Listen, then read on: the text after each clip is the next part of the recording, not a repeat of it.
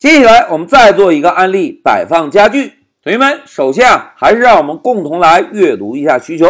大家看，在这一小节中啊，我们要买一个新房子，哎，买房子喽。那买的房子有哪些特点呢？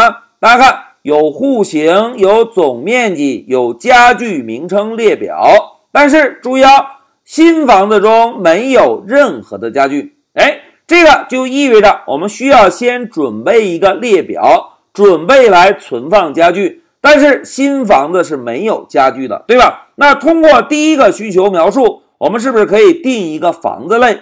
在房子类中先定义三个属性：户型、面积和家具的名称列表，对吧？那有了房子之后，是不是应该处理家具了，对吧？那我们再看第二个需求，大家看，在我们案例演练中啊，家具只来处理名字和占地面积。在我们接下来呢，要处理三件家具：一张床、一个衣柜、一个餐桌。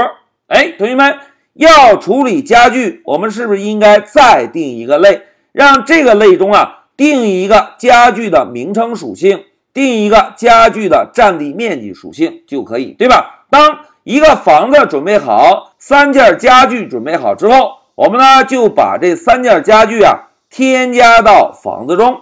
哎，同学们看。现在发现了一个动词添加，对吧？那现在老师问大家，同学们，添加家具这个方法应该定义在家具类中还是房子类中？哎，非常好，应该定义在房子类中，因为房子初始是没有家具的。我们使用添加家具的这个方法，就可以把家具这个参数对应的家具名称追加到家具名称列表中，这样呢？每调用一次方法，房子的家具名称列表是不是就会多了一个家具，对吧？因此，我们应该把添加家具的方法定义在房子中。哎，再来看最后一个需求，大家看，在打印我们新房子对象的时候啊，需要把户型、总面积，哎，前两个都是属性，对吧？再来看第三个剩余面积，哎，同学们，剩余面积应该怎么处理啊？哎，非常好，我们可以在初始化方法中啊，再定一个剩余面积的属性，让这个属性初始呢就等于我们房间的总面积，因为新房子中没有任何的家具，对吧？那么当我们调用添加家具这个方法的时候，就可以让剩余面积减去家具的占地面积，这样每添加一个家具，剩余面积是不是就会不断的减少，对吧？这个呢，就是处理剩余面积的思路。那最后，我们再把家具名称的列表做个输出。哎，这个就是摆放家具的完整需求。同学们，经过我们一个简单的分析，是不是可以发现，可以定义两个类：一个房子类，一个家具类。家具类中只有两个属性，一个名字，一个面积。房子类中有四个属性，有户型、总面积、剩余面积。以及家具名称的列表，对吧？同时，我们需要在房子类中定一个添加家具的方法，把要添加的家具以参数的形式传递给这个方法，由方法内部来处理家具名称列表的维护以及计算房子的剩余面积。哎，这个就是我们摆放家具的完整需求。那现在老师问大家，同学们明确了两个类之后。在我们开发中，应该先开发哪一个类啊？哎，同学们都在思考。那现在老师啊，再选中这两个类。大家看，房子类中是不是有一个添加家具的方法？而添加家具有一个重要的参数是什么？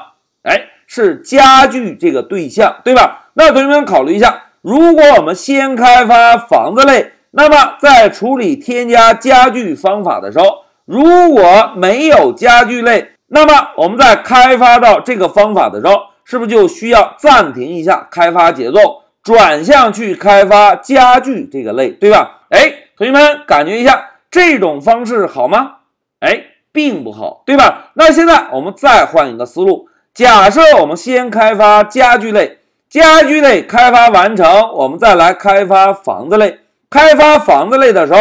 在处理添加家具的方法时，家具类已经存在了，我们是不是就可以顺理成章的编写添加家具这个方法，而不用中断开发的节奏。哎，因此啊，在我们实际开发中呢，应该先开发家具类，不仅仅是因为家具类简单，更重要的是我们的房子类需要使用到家具，而一般在开发中啊，通常被使用到的类是应该先开发的。好，讲到这里，老师啊就跟大家共同明确了一下摆放家具这个案例的需求，我们要定义两个类。并且确定了一下，我们应该先开发家具类。好，在我们正式动手之前，老师先暂停一下视频。